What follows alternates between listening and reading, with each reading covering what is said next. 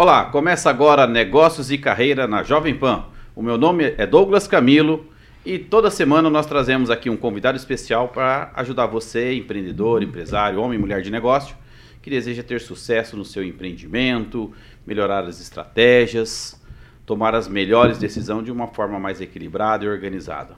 E depois de um período aí, ainda, né, uma pequena saída aí de uma grande pandemia, de um estresse, de uma situação onde fica em casa economia vê depois, o pessoal começou a sair e as contas começaram a chegar, não é? é e para falar sobre um assunto muito relevante, que é a questão da saúde, não, mas não a saúde física apenas, mas a saúde emocional. Né? Quantas vezes a gente acaba cuidando de outras coisas e acaba deixando a questão da saúde mental, emocional.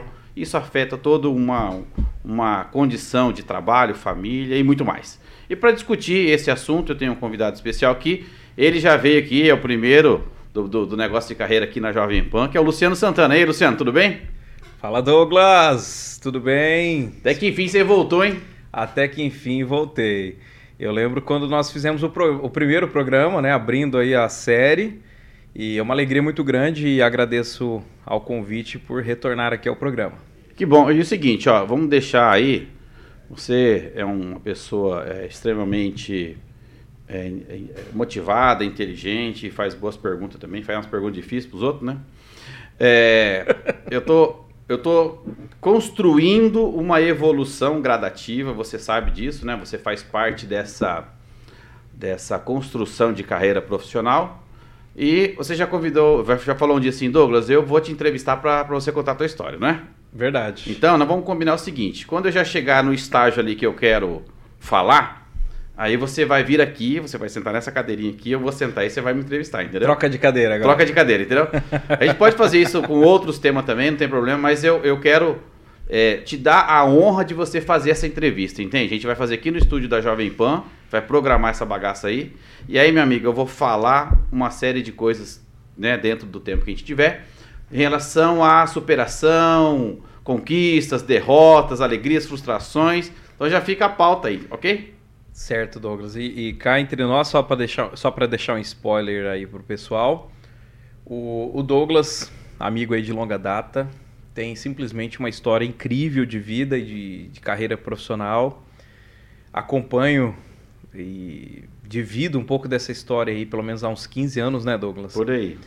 E participei ativamente aí, inclusive, de algumas etapas como amigo e como colega de trabalho, né, dividindo projetos. Então tem muita história para contar, desde a infância até a jornada profissional aí. Isso mesmo. E, eu, e você, é, desde quando você falou, eu guardei isso daí. Então já você vai ser o meu entrevistador. Aí você vai fazer, aí vai fazer as perguntas difíceis. Enfim, isso é né? Pra, isso é para poucos, Isso hein? é para poucos. Privilégio. Então, obrigado, é, obrigado, né? obrigado. Então já está definido o tema aí, você já deu spoiler, né? Mas eu vou contar na, na hora certa isso daí. Luciano, depois de um período é, turbulento, confuso, é, as pessoas tiveram problemas e estão tendo problemas financeiros, relacionamento, esse negócio de vai trabalhar em casa. O cara saiu carregando cadeira, computador da empresa, se adaptando, aquela loucura que foi no primeiro momento do fecha, né? Tipo, vai para casa agora porque você não pode sair que tem uma pandemia. Passou um tempo, as pessoas tiveram que se adaptar, né? A internet, é, a comunicação online, o trabalho remoto, as tomadas de decisões, reuniões online para definir um monte de coisa, uma série de tomadas em um período curto né, de tempo. Tudo isso acaba gerando aí alguns problemas, né? Mentais, psicológicos, expectativa. Só da gente começar a falar, cara, já eu começo a pensar assim, como eu consegui ficar praticamente aí é, é, seis meses, né? Sem. Foi, foi intenso os primeiros meses, né? Mas naquela expectativa de, não, mais sete dias, mais 14 dias. E foi indo, foi indo, isso daí deu um tempão. Tudo isso gerou problemas é, na saúde, na questão é, da, da capacidade de gerar entregas, os relacionamentos dentro de casa. Então, sobre esse tema que a gente vai estar falando hoje, né? Sobre a saúde é, emocional e também depois o como a área de gestão de pessoas, como profissional de gestão de pessoas, ele pode ajudar esses profissionais a se reorganizar sobre tudo isso. Mas vamos lá, antes de entrar no assunto, né, com profundidade, se apresenta, né? É, quem é você, as tuas principais formações, o que você faz e como que você pode, então, é, ajudar a pessoa que quer ter carreira. Esse é o objetivo, Luciano, que as pessoas estudem e gerem é, um crescimento profissional. Vamos lá. Quem é você? Quem é você? Essa é a pergunta. Essa é difícil, né? É, essa é a pergunta clássica das entrevistas, né? Mas, o Douglas, esse assunto ele é muito pertinente. Antes de, de, me apresentar e qualquer comentário, ele é muito pertinente, é muito relevante. Uh, acho que a gente não pode naturalizar muitas coisas. E nós, enquanto seres humanos, a gente acaba se adaptando. Né? O ser humano é um ser adaptável, um ser mutante, social, etc. É, mutante no sentido de mutável, né? E, e a gente meio que de 2020 para cá, passando por tudo que, que passamos, a gente naturalizou algumas coisas. E que, humanamente falando, é, acabam exigindo muito esforço físico, mental, né? E, e gerando aí um, o que a gente chama de síndrome de adaptação geral, que é o estresse. Mas a gente entra nessa pauta. Bom, a minha formação é em administração. Né? Quem, quem, é, quem, eu, quem sou eu na fila do pão? quem sou eu na fila do pão? Sou administrador, pedagogo, é, gestor de pessoas, é, trabalho na área de, de negócios, né, na área corporativa já há 26 anos. É, hoje trabalho como coordenador de cursos de ensino superior em uma instituição é, aqui da nossa cidade.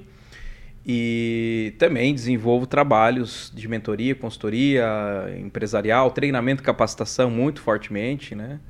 Então, é isso aí. E cientista social, né? Mestre em ciências sociais e, basicamente observando os aspectos da cultura, da cultura na sociedade e dentro das organizações. Sim, perfeito. Essa questão de cultura organizacional é, é uma, é uma, uma pauta legal porque está totalmente relacionado ao ambiente de trabalho, né? A questão do, das condições, da tomada de decisão, da comunicação, dessas tradições, né? Essa, essa ideia de não, é, é a tradição da empresa eu sou um pouco crítico em alguns pontos também, na hora certa que eu, eu falo um pouquinho sobre isso, mas tudo isso acaba é, pressionando as pessoas e levando elas a tomar alguns comportamentos diferentes, né? Eu sempre uso a seguinte expressão, né? Um pensamento gera um comportamento que cria um comportamento, né? E a repetição desse comportamento ele vai gerar uma crença, né? Ele vai, e vai reforçar aquele pensamento que eu tinha. Nossa, não é que aconteceu mesmo? Não é que é verdade? Então, um pensamento vai gerando o sentimento de alegria, tristeza, medo, raiva ou qualquer outro tipo de sentimento e faz a pessoa adotar uma postura, né? Ou de ataque, ou de defesa, ou de fuga, ou de posicionamento. E isso está totalmente condicionado à saúde das emoções, né? As nossas emoções. Então, Luciano, já entrando no, no tema agora, como anda a saúde emocional do brasileiro e até mesmo das pessoas é, na, no ambiente de trabalho e até mesmo no mundo. Ô Douglas, eu estou aqui sorrindo, certo? Mas isso não garante que eu esteja bem. Entendi. estou, estou, feliz por fora. E é isso que tem acontecido. Tá. As pessoas estão sorrindo, as pessoas estão levando, natural, como eu falei, naturalizou-se uhum. a condição é, porque não tem perspectiva, né? Não, não conseguimos enxergar outras situações para além, muito, muito além, né? A gente não consegue pensar além de Agora um pouco menos, né? Com sim, né? Aliviou um pouco. Tá aliviando um pouco a pressão. Liberou um pouco aí a pressão. Então a gente começa a voltar a sonhar, mas até então a gente não conseguia pensar um mês à frente, dois meses à frente, as empresas, né? Que eu é. digo. E aí, claro, as pessoas. A gente não, a gente não tinha perspectiva nenhuma. Então era um dia após o outro mesmo, né? E, e, então, assim, eu digo sempre, tenho conversado com pessoas, até com alguns empresários, né, que a gente tem amizade e mantém contato. Eu digo sempre, ninguém está bem. Ninguém está bem. Depois, de, de, depois desse período todo, cara, uhum. que a gente passou, é impossível, velho. Só, sei lá, não sei qual a condição que a pessoa esteve durante esse período uhum. para dizer que está 100% neste momento. Eu acredito muito que as pessoas passaram é, o que a gente chama de síndrome de adaptação geral, que é o estresse. E aí são diferentes níveis, né? Que, que, que cada um vai vivenciando realidades diferentes, momentos diferentes, condições diferentes, que vão gerando maior nível de estresse ou menor nível de estresse, mas todos nós passamos por uma, por uma necessidade de adaptação, como você falou. Nós saímos numa sexta-feira e não voltamos. Uhum. Muitos, até hoje. Né? E depois de algum tempo, alguns começaram a retornar. Levamos computadores debaixo do, debaixo do braço, levamos a empresa para dentro uhum. de casa, né? O brinco. Uhum. Que nós. Que, e aquele ditado que sempre foi dito no mundo corporativo: que os problemas pessoais precisam ficar da porta para fora da empresa e de repente a empresa está dentro da minha casa. Exatamente. Então isso cai por terra, cara. São uhum. ditados aí que que, que o mundo corporativo impunha uhum. e que hoje já não faz mais sentido. E outra coisa também é aquela questão assim de vida pessoal e vida Isso, profissional, né? Aquela separação é, muito, é. muito, muito, muito é, estanque, né? Olha, uhum. aqui é pessoal, aqui é profissional. É, Cara, de repente virou tudo uma coisa só, tá tudo é dentro vida, de casa. É vida. É, você tá fazendo almoço e tá tendo que responder, é, participando de, tá cuidando do Reuniões. filho cuidando do filho e participando de reunião e não tem condição, cara, não tem outra opção, entende? Uhum. É, e, e, nem sempre as empresas enxergam isso. E aí lá atrás, lá atrás quando virou, né, pandemia, e por que, que eu falo lá atrás? Porque assim, ah, nossa, o professor fica retomando isso, o Luciano fica falando, não, não tem como esquecer, cara. Uhum. Não tem como esquecer isso. Está tá impregnado em nós. Uhum. A gente viveu isso. E não tem e como. muito recente. Também. É muito recente. Não tem como naturalizar isso. Uhum. Falar assim, não, passou. Não, não passou, não, cara. A gente precisa enfrentar isso. A gente precisa pensar sobre tudo o que aconteceu para a gente reformular a nossa estratégia para continuar vivendo. Uhum. E, e aí lá atrás, então, o que, que, que, que, que acontece, né? Não, é, para manter a empresa viva né, manter a empresa no mercado, vamos todo mundo nos doar mais, vamos uhum. todo mundo fazer mais, produzir mais. O que, que houve? Todo mundo foi para suas casas e houve um salto muito significativo de produtividade dentro Sim. das para toda, todas as empresas, de uma uhum. forma geral, porque todo mundo ficou muito preocupado com a condição né, de perder trabalho, de perder emprego, da empresa fechar e tal. Vamos ajudar a empresa. Todo Sim. mundo, vamos para cima. Natural. Vamos para cima, ajuda a empresa. Passado esse período, retomado um pouco desse mercado e tal, tal, tal, só que essa condição não mudou. As pessoas continuam trabalhando acima é, das suas cargas horárias, acima daquilo que, que naturalmente, da, da natural, na, né? natural, que humanamente se suporta. Uhum porque uma coisa é você trabalhar arduamente, carga horária fio, durante uma semana, um mês. Uhum. A outra coisa, cara, é você sustentar essa postura durante dois anos. Então, esse ato né, de você é, permanecer muito tempo numa situação de estresse crônica, que, que, que foi e está sendo, e talvez esteja, graças a Deus, no, no final aí, no, né, se encaminha aí para uma uma conclusão disso, mas é, todos nós vivemos do, do mais alto escalão até o nível mais operacional, vivemos um nível de estresse é, talvez há décadas. No nível hard. Hard e talvez há muitas décadas não vivenciada pela humanidade, pela, pela nossa sociedade. Nós não estávamos habituados com tamanho é, nível de estresse. Uhum. E isso, cara, desencadeia é, inclusive voltou muito à tona um conceito que não é novo, né, que, que ele surge ali na década. No, os estudos surgem lá na década de 20 e 30, e, e, depois, mais fortemente, ele é consolidado nos anos 70 e 80, que é a síndrome de burnout. Tá. Que é, que é exatamente o estresse crônico prolongado. E é exclusiva, exclusivamente ocupacional, ou seja, relacionado a trabalho. Uhum. E, e, essa situação é tão grave, né? essa, essa condição da saúde emocional, mental dos trabalhadores frente a, a essa realidade individual, invisível, que não transparece para, para a empresa muitas vezes, porque uma coisa é solta o pessoal para um trabalho te- é, remoto, teletrabalho, Tá. mas eu não sei o que se passa da porta para dentro, lá na tua casa, cara. Aham. Eu não sei qual é o teu, é, o teu relacionamento com a tua esposa, com os teus filhos. Eu sei que eu te cobro. A Sim. empresa vai cobrar a entrega, vai cobrar teu, né, teu resultado. Mas eu não sei o nível de dificuldade. Muitas empresas se dedicaram para isso, cuidaram. Outras empresas não conseguiram. Não é porque não quiseram, não conseguiram acompanhar é, nos pormenores. Só que dentro de casa as pessoas viveram realidades insanas Aham. tá?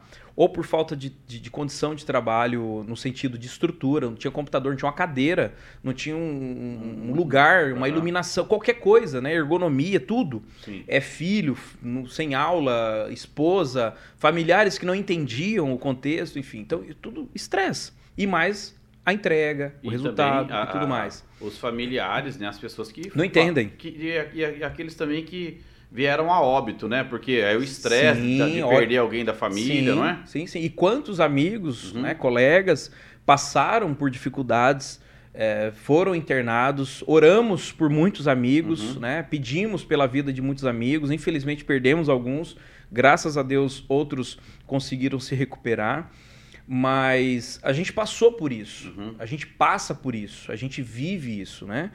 É, então surge, Douglas, a retomada desse conceito do burnout, que é esse estresse crônico, tá? Ele, ele, ele, ele, ele se confunde com o estresse tradicional, né? Tá.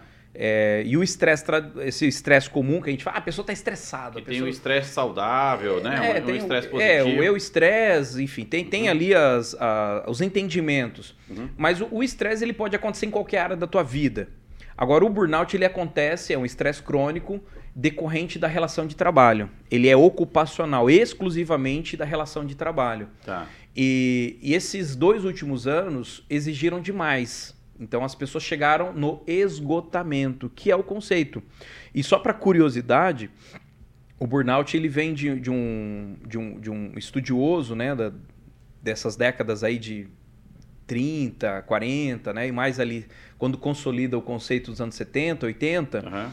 Em que eh, se estudavam dependentes químicos. Tá. Esse é o conceito. Tá. E o burnout era uma gíria de rua, lá nos Estados Unidos, que quando o dependente químico consumia tanta droga, consumia tanto eh, aquele componente tóxico, que ele ficava exaurido, Tá. ficava esgotado. E aí se arrastava.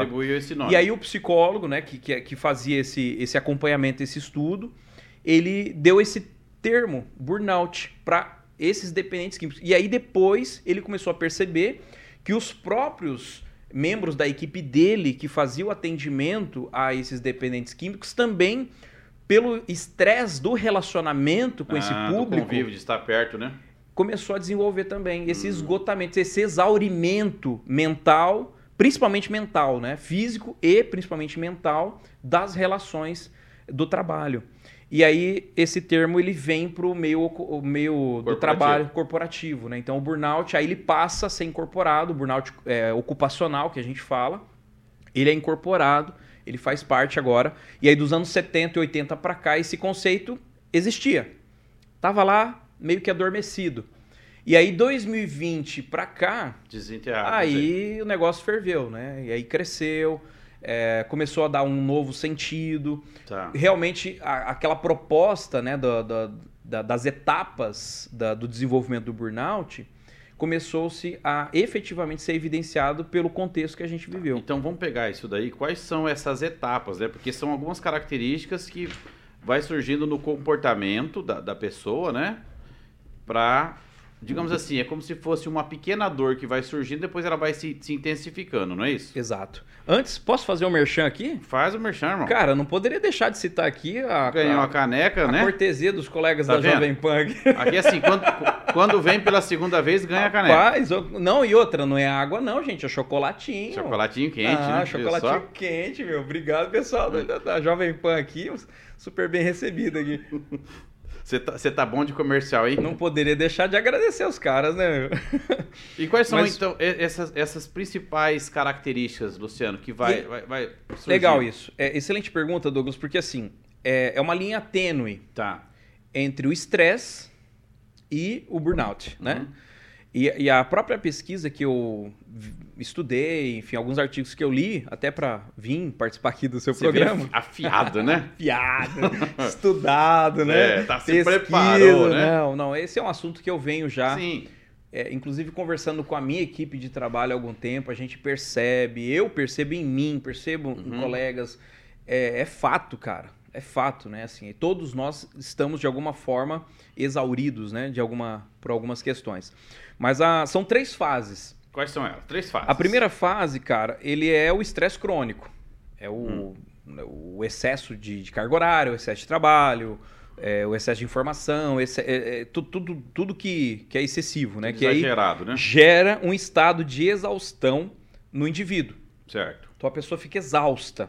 Aquela tanto repetir aquilo, tanto fazer a tanto mesma fazer, coisa ali. Tanto pensar, tanto raciocinar, aquele, né, aquela, aquela situação que você não vê perspectiva de mudança uhum. e É pro... um sem fim, né? É uma prolongada. jornada que não termina. Isso, uma jornada prolongada que leva a uma exaustão. Estresse crônico. Depois, meu amigo, hum. vem uma segunda fase que quando começa a se agravar, aí a pessoa vivendo dia após dia, exaurido, né? esgotado, chega no final do dia arrebentado. É, vem o cinismo. Cinismo. Cinismo. É, é, é, dito como a fase do cinismo. O que, que é a fase do cinismo, cara? É quando a pessoa fica tão. Como é que eu posso colocar? Ela fica tão. É, é, vidrada naquilo que ela faz, não vou dizer mecanizada, mas ela meio que torna ou faz se tornar as relações distantes, ou ele, ela começa, a pessoa começa a ter um distanciamento emocional daquilo uhum, que faz. Esfriando, ela esfria, né? Isso. Ela vai. Uhum. Ela, ela, ela, ela esfria. Então, essa fase. Para não sentir, né? A fase do cinismo é a fase em que a pessoa ela já ela trata um copo d'água da mesma forma que ela trata o indivíduo. Ela não separa mais. Ah, é, é um é, isso aqui tá, tá, tá aqui, tá cá. Então ela, ela não tem mais emoção no que faz, ela já não consegue expressar ou reconhecer. Entendi. Nem a, amor, a emoção, nem carinho, nem é, saudade. A pessoa vira zumbi. Entendi. Então tá? já começou a pegar na emoção ali, né? Aí a pessoa já está numa fase mais grave, né? Uhum. É, tá meio que mecanizada, fazendo tá ali. piloto automático ali. Inclusive, é, entra numa, numa, numa etapa muito séria, que é a síndrome do trabalho vazio, ou seja, a pessoa trabalha sem simples propósito nenhum, sem né? propósito então aquilo é o fazer pelo fazer meio que automático e, e, só ali tocando então ela, ela toda aquela sensação de satisfação de prazer de sentido propósito acaba se perdendo a fase do cinismo e por fim que a, a última fase é a queda na redução da eficácia Tá. É, a queda na redução é redundante, mas a redução da eficácia. Então a pessoa perde produtividade. A queda da entrega, né? Queda da entrega. E é inevitável, né? É, é a impotência da porque, entrega, né? Porque por mais que a pessoa esteja engajada, como é até um termo utilizado né, na, na, nesses conceitos da, da, do próprio burnout, a pessoa está engajada, mas ela não consegue mais entregar no mesmo nível. Tá. Ela não consegue mais, ela se esforça, mas ela não tem fôlego mais, ou seja, ela está esgotada, exaurida ao ponto de não conseguir corresponder mais. E aí entra uma série de outras complicações, porque muitas vezes a pessoa começa a se culpar, uhum. a pessoa começa a achar que ela não tem a competência ou que ela não tem condição. E não é. É o conjunto da, ou contexto do trabalho que vai condicionando a pessoa a desenvolver esse tipo de coisa. Sim. Isso daí, por exemplo, é, eu já dei um treinamento com um colega que é da área militar e nós chamamos esse treinamento de arte da guerra na prática. E a gente fica por uma imersão ali somente 24 horas, não é algo, né? Nós ficamos aí por uma imersão de quanto tempo, né? E 24 horas não significou nada. Né? Pressão, né? né? É. Tipo, tipo tropa de elite? É, exatamente. Então nós fazemos isso com, com uma estratégia de desenvolvimento.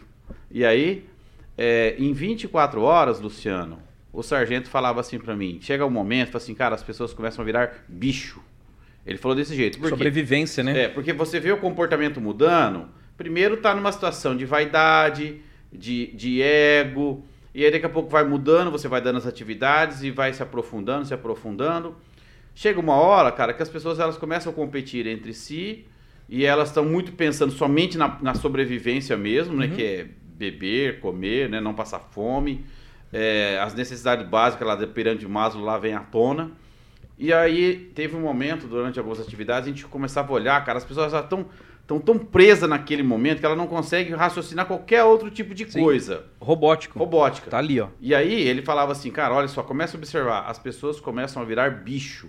Ou seja, porque a parte racional começa a desaparecer e fica só aquele bando, tá mais ou menos é exatamente como você está falando aí, né? Que então chega um momento que a pessoa ela começa a se afundar na questão de tanto o estresse crônico, é, o cinismo aí e essa queda da entrega, ela já não consegue mais perceber ou enxergar uma saída, não é isso? Exato. E aí é onde a, a empresa tem um papel importante. Eu Acho que daí ó, a, a gente, depois dessa contextualização, a gente acho que passa a, a tratar efetivamente a, a- proposta de tema da, do encontro aqui. Sim. Porque a, a gestão de pessoas, e aí quando eu falo gestão de pessoas, não estou falando do RH. Aham. É, Então- vamos explicar. de- Né? de- de- posso explicar isso aí, o que é é gestão Claro. de pessoa? Por favor, deixa eu explicar o que é gestão de favor, pessoa. fa- por favor. Gestão de pessoas é, não é o RH. O RH, o que, que ele faz? Ele é o departamento que organiza os controles, as ferramentas, as informações em relação à capacidade de cada profissional. Então, o RH ele faz uma parte da gestão de pessoas. Quem é que faz a gestão de pessoas é o líder. O líder que interage direto com o colaborador, que delega as tarefas, que deve dar feedback, que deve reconhecer, que deve promover, que deve dar direcionamento para que o colaborador faça o melhor através das informações que o RH entrega para ele em relação a motivadores, competências, habilidades, enfim. Agora, vem cá, quando você fala assim, a empresa, eu, eu gosto de usar o seguinte, Luciano, a empresa ela é um ser irracional. Quem é o, o- o tomador de decisão é o dono, é o, o empresário, é o empreendedor, é um ser humano que, às vezes, projeta para dizer que é empresa, mas não é a empresa, é a mentalidade do dono. A minha empresa é o reflexo daquilo que eu penso, daquilo que eu acredito, daquilo que eu falo. Não é algo que está desconectado de alguém. Então, gestão de pessoas é exatamente isso: é uma área onde tem que cuidar de diversas situações e principalmente a capacidade das entregas das pessoas. E quem faz a gestão de pessoas é o líder do setor, o líder imediato, seguindo uma filosofia e uma estratégia que deve ser direcionada pelos donos, pelos proprietários, pelos investidores das empresas. Então, Luciano, essa aí é a minha explicação sobre gestão de pessoas. Agora vamos lá. E as empresas, então? Eu digo que todo gestor é um gestor de pessoas. Ah, sou da área de finanças, tenho equipe. Uhum. Você tem que gerenciar pessoas. Exatamente. Ah, sou da logística, tem equipe trabalhando, você tem que gerenciar pessoas. Então, independente da área, da produção, da logística, do, do comercial, de venda, sei lá, marketing, onde há pessoas trabalhando e tem um gestor, Aham. esse gestor precisa desempenhar seu papel enquanto líder, né, comunicador, motivador, gestor de pessoas. Então, a gestão de pessoas não é com RH, a gestão de pessoas é com gestor. Exatamente. Tá? Recrutamento, seleção, treinamento, cargos, salários, desempenho, outras políticas de RH. Aí sim é com RH. Uhum. Né? Acho que é bom deixar claro. Sim, e a tomada de decisão é do Isso. gestor, é Isso, do líder, é, é do aquele, líder. é aquele que vai a- adquirir esse profissional. Ele também Isso. tem que tomar as decisões baseado nos conhecimentos, nas técnicas de gestão de pessoas, porque senão, Luciano, o que, que acontece? O RH fez lá, fez lá gestão de pessoas, né, fez psicologia organizacional, estudou coisa pra caramba.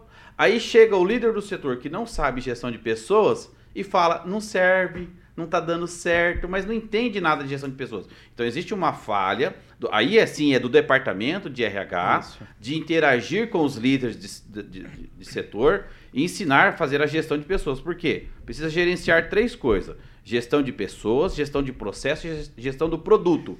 E acaba, os doninhos ficam mais preocupados com o produto e com o processo, está dando certo. A melhoria do processo. E a melhoria da pessoa, queridão? Quando o cara tá estressado, quando o cara tá desanimado, quando o cara já não produz mais, quem é que cuida? Né? E aí entra naquilo que você falou, né, Luciano? Os problemas pessoais ficam em casa. É o caramba, é todo mundo, é uma coisa só, nós temos vida. Então, Luciano, baseado nessa nessa introdução de gestão de pessoas, né?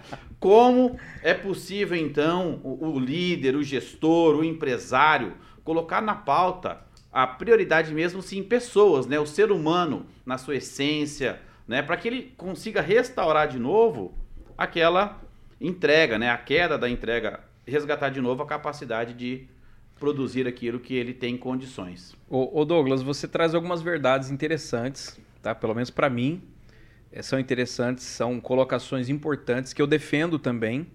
Talvez outros possam assistir esse programa ao vivo ou posteriormente possam não concordar, mas eu, eu concordo com o que você traz. E, e o que, que eu digo, né? Que é o momento de reflexão por parte das empresas. É o momento de olhar para dentro, né? Porque assim, 2020, 2021, a gente ficou muito preocupado com o produto, né? Com o serviço, com, com a sobrevivência do negócio. E se a gente olha de 2019 para trás, o discurso era: o maior patrimônio das empresas são as pessoas. Esse discurso já vinha. E aí, 2020, esse discurso mudou um pouco por causa da pandemia. E agora é hora de retomar esse olhar de 2019 ou até 2019. Ou melhor, o maior patrimônio de uma empresa continua sendo as pessoas. Não. Se a empresa sobreviveu, claro, foi estratégia, foi alterações, processos que mudaram, tecnologias, mas quem que operou tudo isso? Foi gente. Quem que segurou a onda? Foi gente.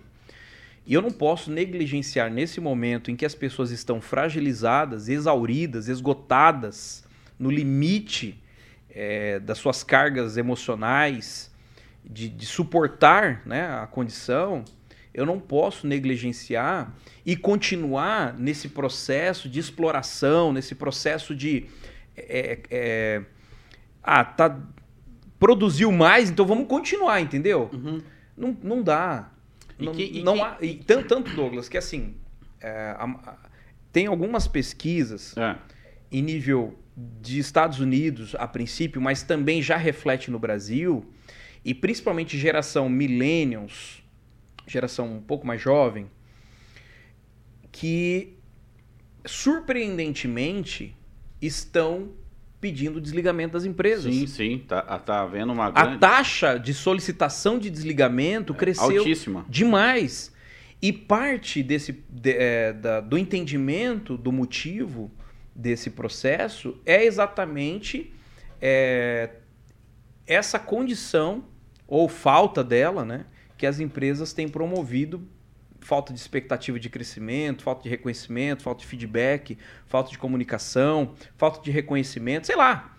É, é Tratar é, gente como gente. É, exatamente. Então, assim, é retomar aquelas políticas ou aquele entendimento que a gente tinha lá de 2019 para antes, é, antes pandemia, está na hora de retomar. Luciano, e quem é o responsável dentro da organização para olhar para isso e apresentar também como um indicador, né? Porque vai apresentar um indicador do produto, né? A rentabilidade, a entrega, a qualidade, a satisfação do cliente externo, né? E o interno. Quem é o responsável para cuidar disso, para tratar disso e para levar para a diretoria, para os doninhos da empresa, observar que isso é tão importante quanto o produto, quanto a marca, quanto qualquer outro tipo de coisa. Douglas, a gente pode entender duas, dois caminhos, né? O, o, próprio setor de RH okay. é um caminho, acho que é importante. Tem responsabilidade direta sobre isso, de observar, de perceber, de ter a sensibilidade do que está acontecendo no clima da empresa, na, na, na, condição dos trabalhadores, seja por número de absenteísmo, rotatividade, é, de, de, de, faltas ao trabalho, de, de atestado, sei lá, né? Uhum. É, de percepção do dia a dia, do semblante das pessoas é, conversas com gestores, eu acho que aí sim fazer propostas né, de, de, intervenção, de políticas, né, de, de, mobilização de pessoas, de engajamento, de retomada desse processo. É, eu já volto no RH, porque o RH ainda tem uma outra responsabilidade, que é a retomada do trabalho presencial. Eu já volto tá. no RH. A outra parte é o, o, o gestor. Eu sou gerente de produção, sou gerente de logística, sou gerente de comercial, sou gerente de tecnologia, sei lá. Sou, sou um gestor dentro da empresa. Eu, meu, mais do que ninguém, eu sou o cara ou a pessoa que vai olhar para as pessoas que, que, estão ali comigo e vou sentir como elas estão. Uhum. Que eu vou olhar, conversar, seja virtualmente ou presencialmente, e vou ter condição de falar: essa pessoa tá precisando de ajuda, as pessoas uhum. tá precisando de um apoio, precisa ser ouvida, precisa ser reconhecida, sei lá. Uma coisa é isso que você falou aqui, né? É, a pessoa fala, mas o outro não escutou, né? Isso. Que é um outro problema, né? E, ô, ô Douglas, e aí o que acontece? Muitas vezes o funcionário, ele tá gritando dentro da empresa. Uhum. Ele tá gritando, mas não gritando verbalmente. Sim. Ele tá gritando em comportamento, ele tá gritando em não entrega, ele tá gritando, ele tá dando sinais de que ele não tá bem, ele de tá que ele, socorro, ele tá né? levantando a mão, fala, me ajudem, uhum. né? É, as pessoas parecem que estão com muito pre... muita pressa agora, né, Luciano? Sabe assim? Uma, uma sensação de sim. De... Efeito TikTok. É. Efeito TikTok. É. É, sabe TikTok? É. TikTok, né, cresceu absurdamente esses últimos dois anos. É uma fuga, né? Isso é uma e... grande fuga. Não, mas é que no TikTok é. você você está num lugar, de repente você faz um efeito de um clique e você está em outro. Então, as, meu hum. filho, por exemplo, né? Sim. Ele, ele acha que fazer assim, ah, vou pedir uma pizza. Eu acho que é assim, né? 40 minutos para chegar. Não, é muito Aí ele tempo. fala assim, nossa, que demora. Falo, Calma, não é TikTok, meu. Não é fazer assim, a pizza tá aqui, né? Uhum. Então tem disso. Agora, voltando ao RH, se você me permite, claro. Douglas. O, o RH, e claro, em parceria com os gestores de área, tem uma responsabilidade muito grande quando a gente fala de uma retomada do trabalho em loco, né? do trabalho Pegar presencial. Pegar de volta o computador, a Pe cadeirinha Isso. e voltar para a empresa agora. Exa exato, exato. Vamos, vamos retirar lá o, é. o, o, os equipamentos que foram lá para o home office e trazer agora para a empresa novamente esse acolhimento, essa nova integração Entendeu? É um novo momento, são novas pessoas. Depois de tudo que a gente passou, nós não somos os mesmos. Sim. O acúmulo das experiências vividas, igual você falou, dificuldades, traumas, perdas, alegrias decisões. e tristezas, decisões, nós não somos os mesmos. A gente precisa se reconhecer novamente. A gente precisa conhecer e nos conhecer Luciano, novamente. Para tratar uma doença, primeira coisa tem que reconhecer que está doente, né? Para tratar alguém que está com problema, tem que reconhecer, né? Um tratamento só só é possível ter a cura quando realmente eu preciso de ajuda. Eu estou doente, eu não estou bem. Então, no ambiente de trabalho, provavelmente, como você falou no início, né, estou sorrindo, né? Quer dizer que. E, e outra coisa, que é essa questão da. da... Ô, Douglas, deixa eu fazer uma piada aqui, cara. É, pega lá o gancho. não, eu perco, né? A gente perde o programa, mas, mas não, não, perde, a piada. piada. Manda lá. Eu tô sorrindo, mas eu tô te entregando um atestado. Entendi. Entendeu? Tá é. mais ou menos assim. Eu é. tô sorrindo. Por quê? Porque a empresa me obriga a sorrir. Sim. Mas eu, te, eu tô te entregando um atestado que por dentro eu não tô bem. Sim. É isso que está acontecendo nas empresas, é. cara. E outra, e outra coisa que reforça muito, que é, é a questão da do cuidado excessivo com essa aparência nas redes sociais, né? Porque tem que mostrar que tá bem, que tá feliz, que tá num ambiente legal. Cara, é, é, é um exagero disso, né? Essa, essa, essa propaganda aí de uma, de uma exposição muito frequente de do cara, para mim, tem que ter um pouco de equilíbrio. Ok, né? A gente precisa se posicionar, precisa aparecer nas redes sociais, precisa defender alguma coisa ou outra. Mas esse exagero também, Luciano, entra também num pouco de estresse também, né? Gera. Gera um pouco de estresse, porque a pessoa ela fica. Ela começa a acreditar que ela é a própria imagem uhum. e acaba arrebentando com outras áreas, não é isso? Sim. E, e, e, a gente precisa cuidar disso, né? Acho que já desde o começo da pandemia falava-se muito na questão do autocuidado de, de autoobservação, mindfulness, né? de exercícios de, de meditação e tal. E tudo isso já vinha prevendo que a pandemia não seria uma corrida de, de 100 metros, seria uma maratona e que duraria muito tempo e que se a gente não cuidasse, né, a gente não talvez não chegaria bem ao final. E é isso que está acontecendo. Sim. Né? A gente gastou muita energia lá naquele começo, achando que era uma quarentena de 40 dias. Uhum. Foi uma quarentena de dois anos e pouco tá já. Parecendo, né? Tá parecendo, tá parecendo do tempo do, do, do, do, da jornada lá de Moisés, né? Era para ser uma coisa de 40 dias lá e deu 40 anos. É. Né? E aí gastou toda a energia, gastou tudo que tinha no, no, no começo. E o que, que sobra pro final? Aí a pessoa né, passou a, a, a, a viver essa exaustão. Sim. Né? Você, você trouxe aí alguns dados estatísticos, não trouxe? Em relação à pesquisa que foi feita? Como que é isso? Tem, tem, tem alguns dados aqui. Deixa eu localizar aqui, Douglas. E só antes de, de, de falar sobre esses dados, só comentar, né? Então, a gestão de RH, o setor de RH tem papel importante, tem uma, uma função extremamente é, significativa na, na, na criação, retomada, né? na retomada, retorno, né? na criação de políticas. É, porque assim, a gente fala, ah, o líder, o gestor tem que cuidar da equipe. Mas quem cuida do gestor? Uhum. Quem cuida do RH também? Uhum. Né? Porque o RH também sofreu uma Isso, pressão é. gigante nesse momento. Né? De ter que cuidar da, da, das questões de segurança, de higienização, distanciamento. Né? De, é, o RH também sofreu uma pressão. E esse profissional também ficou exaurido. O gestor também. Quem cuida do gestor? Então, aí o, o empreendedor também. Para cobrar, então, a gente é, sabe quem então, cobra, então, né? Então, cara, assim, meu, se a gente pensar, é todo. Por isso que eu falei, ninguém está bem.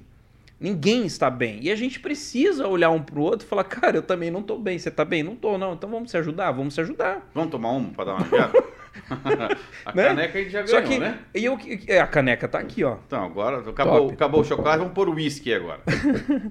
é, então, acho que passa por isso, dessa humildade, entende? Essa, essa diminuição, Sim. a diminuição desses, dessa arrogância é, corporativa é, a gente brinca, né? Essa arrogância corporativa, essa coisa. Do... Não, cara, é humano, é ser humano, é gente com gente, lidando com gente, é gente que produz resultado. E a gente faz isso para atender gente. Uhum. Você não produz para máquina, você produz para atender uma necessidade humana, um produto, um serviço que é para pessoa. E então, assim, cara, é, a gente vive novamente. E aí, no meio disso da confusão toda, a gente tem inteligência artificial, agora a onda do metaverso, sabe?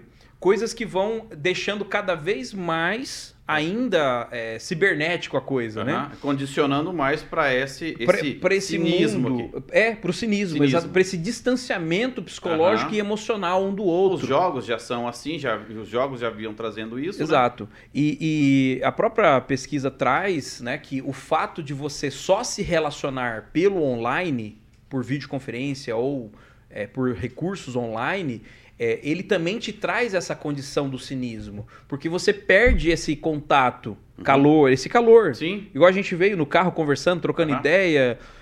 Perde isso. Sim. Você conversa, você marca uma reunião online, você abre a reunião, trata a pauta, fecha, acabou. Então é, é frio. É uma coisa um pouco mais fria. É claro, você brinca, conta piada também, mas não é a mesma coisa. Sim. Né? De uma vida é, fi, relacional. relacional, relacional, presencial e uhum. tal, né? É, então, isso, isso tem acontecido, Douglas. Então, a gente tem hoje uma, uma, uma estatística que é norte-americana, não é brasileira. Essa pesquisa é ainda é, está em nível é, dos Estados Unidos, não, não chegou né, ao ponto de, do desenvolvimento do Brasil, no Brasil, mas a gente tem cerca de 77% de pessoas que se declaram exauridas. 77? 77. Que é um indicador muito alto nesse processo. 55% estão no limbo. Né? Estão ali na, entre, é, é, sei lá, a exaustão e o cinismo. Né? Estão no meio termo. Tá. Entende? Então é um, é um número muito alto. Preocupante. Tanto né? que, tanto que em janeiro desse ano é, o burnout ele foi declarado como uma doença ocupacional. Né? E tem inclusive até o CID, acho que o CID 11, tá. para quem é o código né, de, de uhum. doenças ocupacionais, é o CID 11, se eu não estiver enganado. Posso até confirmar aqui, mas acho que é o CID 11, se eu não estiver enganado. Tá. Então a gente tem é, uma, uma nova realidade de gestão e, e de convivência empresarial. E a gente não pode negligenciar isso. Acho que esse é o ponto que eu trago, acho que a provocação, a reflexão que, que essa pauta nos traz. É, e a gente não pode fingir, é. entende? Porque tem muita empresa. Tem, tem muita empresa, cara, que, que, que diz que faz, diz que vai fazer, coloca né, em uma série de. De, de miguezinho. De, de, de, miguezinho. de situações, mas efetivamente continuam cobrando com a mesma veracidade as pessoas, continuam exigindo dali para mais e minimamente reconhece que a pessoa é, talvez esteja numa condição que não esteja é, ao ponto de entregar ou produzir. Você sabe uma coisa, Luciano, que pelo menos isso eu pratico. É, Eu gosto de brincar nos meus treinamentos, né? Que eu sou homem de ferro, né? Nos meus treinamentos eu uso a expressão que eu sou homem de ferro. Cara, eu não sou homem de ferro. Eu sou homem humano, cara. Não, não, não tem armadura nenhuma. Mas uma coisa, Luciano, que eu pratico é comunicar para minha família as situações. Agora há pouco, você ficou impressionado que o Danilo já completou 17 anos. Cara, cara. então você vê, faz você falou, tá com o quê? Fez 15? Por que 15? Tá com 15, 17. 17. Tá trabalhando, Tá trabalhando, cara. Entendeu? Já, já foi, meu amigo. Ó, então o que, que eu quero dizer para você que não está ouvindo? Poxa, como que resolve? Então vamos lá. Vamos, vamos... A pergunta aqui, tá no, tá no chat aqui, Douglas. É, sim, então. Eu tô vendo aqui, ó. Vamos aqui, lá. Ó. Professora Elisângela. E aí, professora, tudo Professor, bem? Ó, deixa eu mandar um abraço aqui para professor Adriano, parceiraço aqui, professora Elisângela também, professora Lurdinha aqui, professora Lourdes Ó, vai Rocha. compartilhando nosso vídeo aí, ó. Ó, que legal, o pessoal tá aqui, parceiros, sabem do que eu tô falando aqui, né? A gente convive, a gente tem experiência, a gente troca, a gente conversa. É, gostaria até de, é, é, de ter mais, né? Mas a rotina muitas vezes consome. A gente tem passado por isso, né? Sim. É muita coisa acontecendo ao mesmo tempo e, resolvendo e coisas coisa. importantes, né? Luciano, aqui, ó, o tempo já tá indo, irmão. Falta 15 minutos para acabar o negócio aqui. Ô, louco, Doguinho. É muito rápido. Tem que comprar mais tempo na rádio. Tem que comprar aqui, mais rapaz. tempo, cara. Tem que ver esse negócio Cadê aí. o patrocínio? Ó, o patrocínio. Vamos vender essa caneca aí, vamos ver se a gente consegue pelo menos meia hora. ó, vamos fazer o seguinte.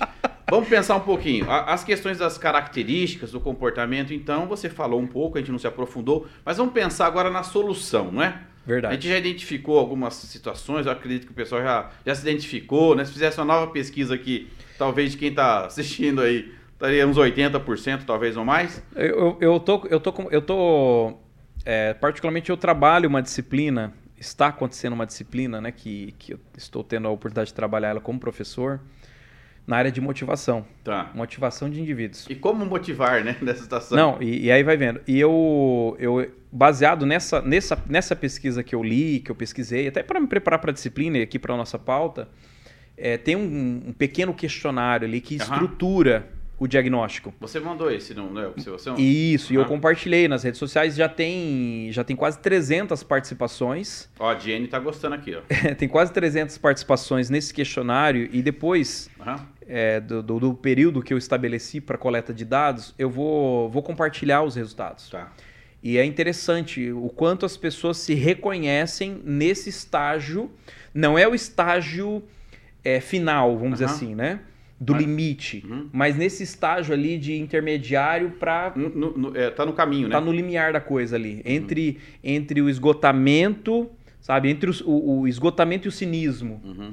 É, e aí por várias situações e várias respostas lá a gente consegue ter essa interpretação. Sim.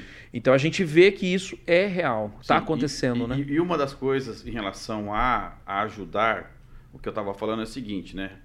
É, é, comunicar. Então, por exemplo, dentro de casa, naquela situação de estresse, trabalhando dentro de casa. Pô, lembra, eu e você, quantas lives nós fizemos também, né? Você lembra, cara? A gente bolando uma estratégia para não sei o que. Tá, nós fizemos bacana. Tem bastante vídeo nosso aí, quem quiser assistir depois. Mas o que, que eu quero dizer? Precisa comunicar que não está bem. Então eu chegava para os meus filhos e falava assim: filho, vem cá, cara.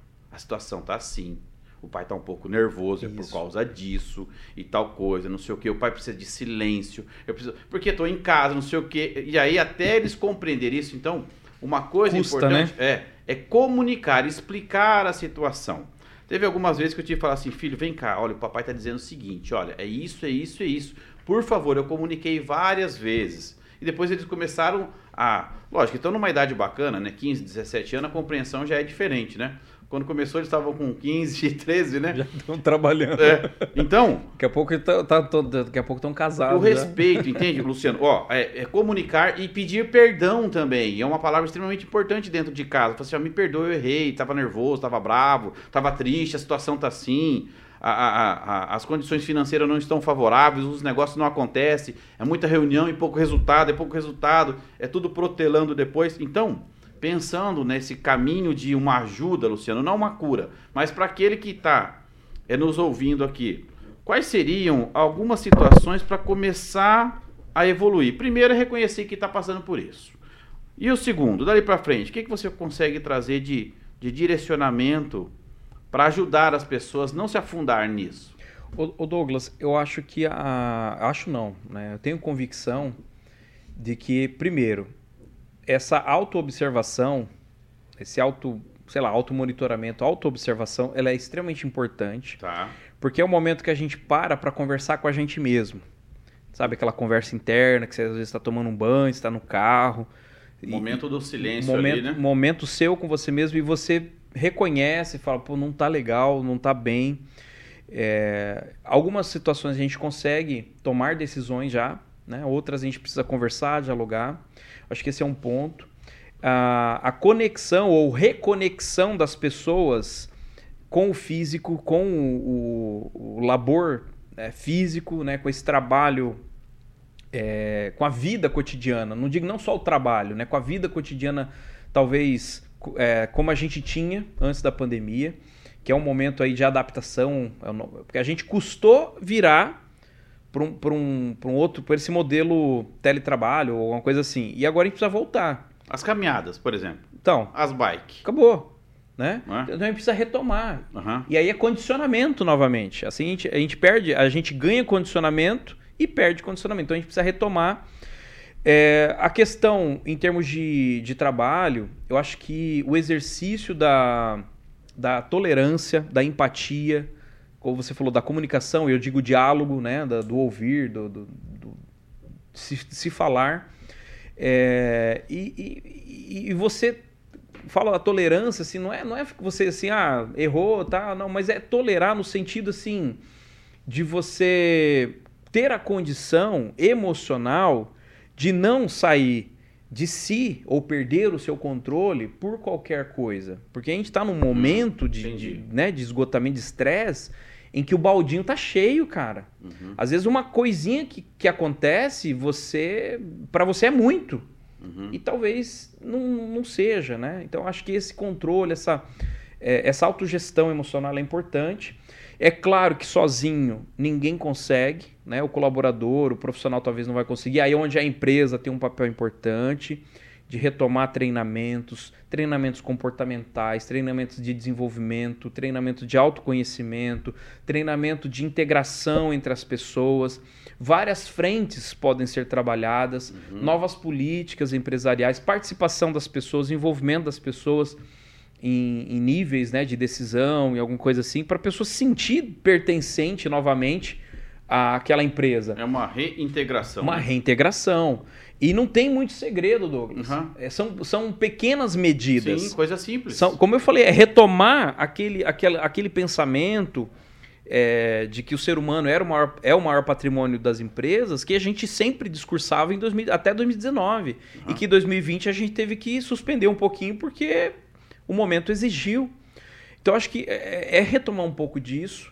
Tá? Acho que a questão do feedback, né? o feedback no sentido de mão dupla, uhum. né? tanto o para o colaborador, mas também para a gestão. Acho que é, essa transparência, lembra tal da transparência na comunicação que a gente uhum. sempre fala há décadas, uhum. né? Essa transparência na comunicação é essencial. São detalhes e a própria, a própria matéria, eu vou falar pela minha experiência também, acho que a sua também conta muito nesse momento, mas são, são esses pequenos esforços da gestão e que você não precisa do diretor. É, não precisa vir não, precisa, não, tão alto, né? Não, agora criou. Alguém todo, tem que mandar, criou um né? projeto, criou um programa. Não, cara, é você, na, no seu dia a dia, que vai fazer a diferença não precisa na de muito investimento para isso, Não né? precisa. Você no seu dia a dia faz ajuda para o seu colega, o teu colega te ajuda, o teu gestor te ajuda, você ajuda o gestor. São essas pequenas trocas, né? É, que a gente vai, vai suportando esse momento, vai conseguindo enfrentar esse momento, né? Geralmente quando eu dou meus treinamentos, né, eu estou falando sobre estratégia, organização e tudo mais, porque a empresa ela tá lá virada do avesso, né? Eu começo a usar algumas colocações explicando e fazendo assim organiza o processo, conduz uma reunião, melhora o que. Aí eu uso exemplo assim, tipo uma empresa. Só para comparar, não precisa ter uma ideia do que eu estou falando, é tipo uma empresa. Né? Só para poder, puxa, cara, quer dizer que o meu ainda não é uma empresa? E agora, isso que você fala, então, esse tipo de situação é tipo ser humano, tipo tratar gente. Tipo, é, tipo, tipo ser amigo de alguém. Ser amigo de alguém. ah, entendi. Agora fica mais fácil compreender, é né? tipo respeitar o outro. Respeitar o ser humano, né? né? Tipo olhar para o outro e falar, cara, ali tem um ser humano com sentimento, com dores, com dificuldades, tem família, que, tá, que eu não sei o que está acontecendo, que eu preciso perguntar para ele. E, e, uma das coisas, né, Luciano, você sabe disso, né? As pesquisas já provam, que o maior medo das pessoas é de se comunicar, né? É, é, é a comunicação em público, né? Falar. E às vezes, quando está na situação dessa, a pessoa se cala, aí vai estourar a garganta, vai vir problemas é, no físico mesmo, vai explodir isso no corpo, não é? Sim, sim, é, porque é o estresse, né? É o gera, gera aquele, aquela ansiedade e, e, acaba manifestando no físico. No físico. Então, então, assim, gente, não existe uma receita de bolo. Eu acho que cada pessoa tem uma realidade, tem uma dificuldade. É, quem tem criança pequena, que ficou sem escola, enfrentou um tipo de dificuldade. Outras pessoas que não tinham estrutura de trabalho em casa enfrentaram outras dificuldades. Pessoas que moram sozinhas, pessoas que têm famílias numerosas. Você vê que são N realidades uhum. e que todas têm o, o, o seu sentido, todas têm as suas dores, né? têm as suas dificuldades. E que naquele momento lá de 2020, a gente, a gente foi forte né? Todos nós fomos fortes o suficientes para suportar tudo isso.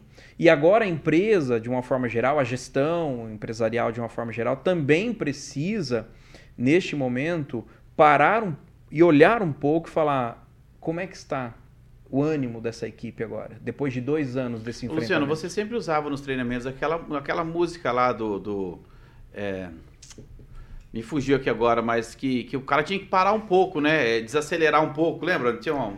Paciência do Lenine. É, é uma música. Mesmo quando tudo pede um pouco mais de calma, até quando o corpo pede um pouco mais de alma, a vida não para. Nossa, a música é sensacional. Essa... Arrepia, cara. Arrepia, cara. Arrepia. E ela tem tudo a ver. Quantas vezes a gente usou isso, né, nos treinamentos, com as pessoas com aquela correria? É e é exatamente isso. Às vezes a vida pede um pouco mais de calma. Agora é hora de dar uma é pausa.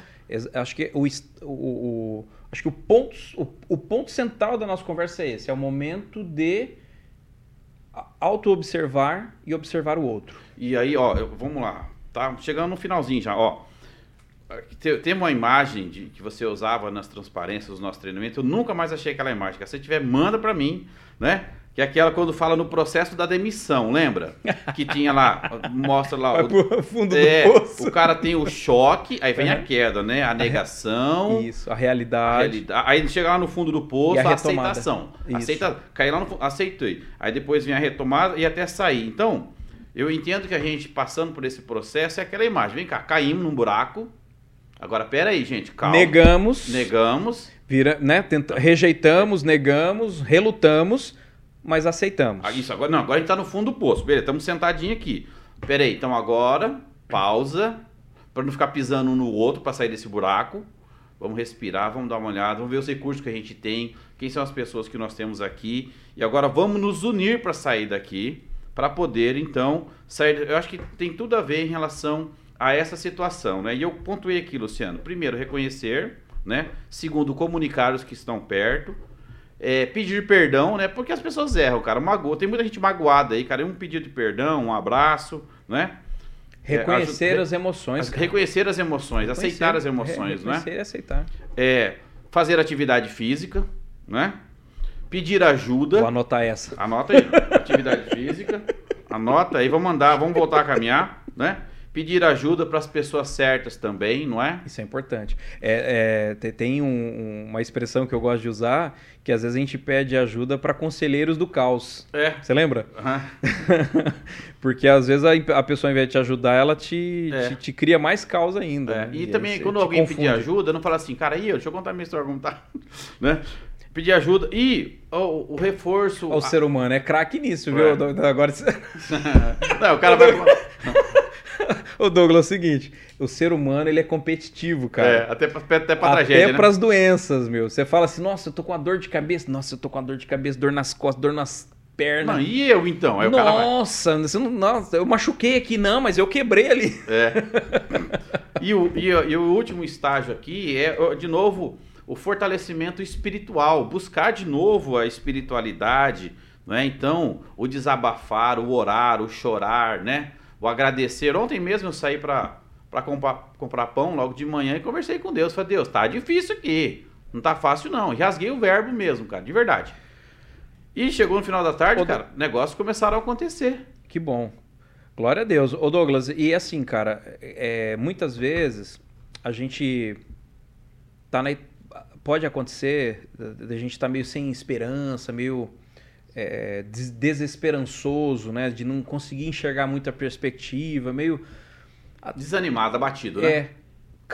Observe-se que você pode estar na fase do cinismo, tá. daquela segunda fase do burnout. Você passou por um momento de, de, de alto estresse prolongado, que é o que a gente tem vivido, e, e talvez você esteja nessa etapa e talvez o simples fato de você se auto-observar e reconhecer. Já alivia. Já alivia uhum. e você já consegue é, mudar ou elaborar uma estratégia.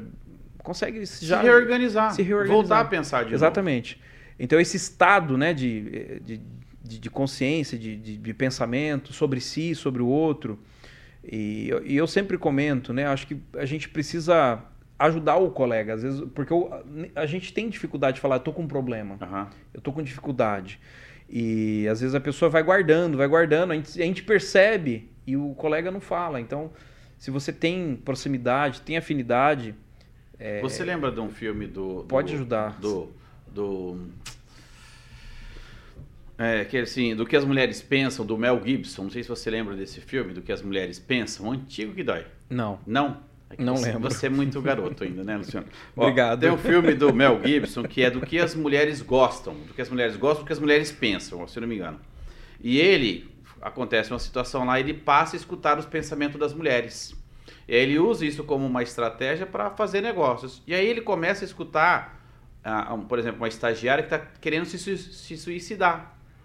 E aí ele sente compaixão e ele começa a observar diferente. Então, a gente não precisa desse poder uhum. para entender o pensamento do outro, mas a gente tem que ter aquela sensibilidade para, cara, ele não está bem, e poder escutar um pouco também e falar também, né? Essa troca para que dê uma fortalecida, não é? O, Douglas, e tudo isso que a gente está conversando aqui, cara, se falar para você que, ah, isso aqui é novo, isso aqui é, é, é do agora, eu acho que teve uma guinada em função da pandemia 2020 para cá. Então teve aí uma talvez uma, um novo entendimento, mas o estudo sobre burnout é de 1926. E Durkheim, né, que é um, uma, uma, vamos assim, um cientista da área da, da, da sociologia, ele estuda o suicídio antes, da, de, antes, sei lá, final do século XIX, cara, início do século XX, ele já estuda é, esse comportamento né? Que, que, é o ponto limite que chega o ser uhum. humano. Então, para a gente ver que o que a gente vive hoje talvez tem moldes diferentes, né? tem situações e contextos diferentes, mas que é uma dor do ser humano, já é um, uma, uma, uma situação que há século. Que, que, que, eu posso dizer aí que desde quando o ser humano passou a trabalhar né, nesse regime que a gente tem industrial, uhum. essa parte toda aí da, da, de revolução industrial, uhum é, de construção de, de, sociedades, cidades e metrópoles e tal, é, a gente já vem enfrentando. Isso não é novo. Sim. Luciano, deixa eu dar um recado aqui, notícia boa, né? Expo Engá 2022 está tá aí, tá chegando. O, várias oportunidades de trabalho para você que estava aí de repente parado e quer aproveitar esse momento aí. Eu deixei aqui no link do vídeo o deixei é, é no, o link que projeta para as profissões. Então, se você quer trabalhar, clique, né? Marque ali as profissões de interesse e compartilhe com as pessoas por uma grande é, oportunidade aí, temporária, mas já para você estar tá retomando de novo, né? Retomar um pouco da alegria. Luciano, estamos chegando ao final. E aí você, aí eu vou jogar um desafio aqui para você, cara. Rapaz. Rapaz, eu tô acabando aqui, mas agora você se vira, negão. Ó, é, seus contatos você já passou ali, né? Quem quiser te encontrar, fala rapidinho teu LinkedIn que eu vou jogar o desafio rapidinho. Vai lá. O LinkedIn é Luciano Santana Pereira, Instagram é arroba prof.luciano Santana. E o Pix para pagar os boleteu, qual que é? Ah, é, brincadeira. É o, é, o, é o CPF ou é o. Né? Mas beleza. Luciano, seguinte, você puxou ali a paciência. Eu sei que você é um cantor, você toca hoje não tá violão. Encerra aí, dá, dá lá puxada. Né? Vai lá. Pessoal, ó, até a próxima. O Luciano vai terminar cantando aqui. Vai. Vai lá, Luciano. Puxa aí. Ai, ai.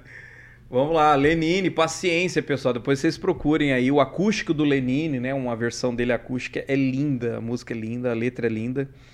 não é nova, mas é sensacional. Então ela, ela diz mais ou menos assim: Mesmo quando tudo pede um pouco mais de calma, até quando o corpo pede um pouco mais de alma, a vida não para. Enquanto. Ah, eu não lembro agora. agora ah, mas tá bom, tá ótimo, tá ótimo. Show Enquanto de... todo mundo espera a cura do mal. Uhum. E a rotina. Não, não lembro.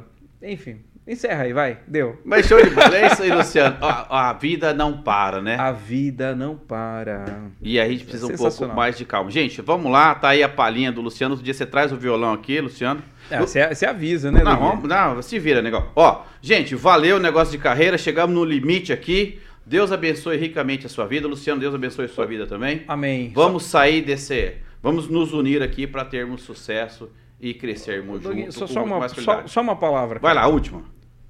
Obrigado. Eu fico feliz que você está aqui. Valeu, pessoal. Até a próxima. Tchau.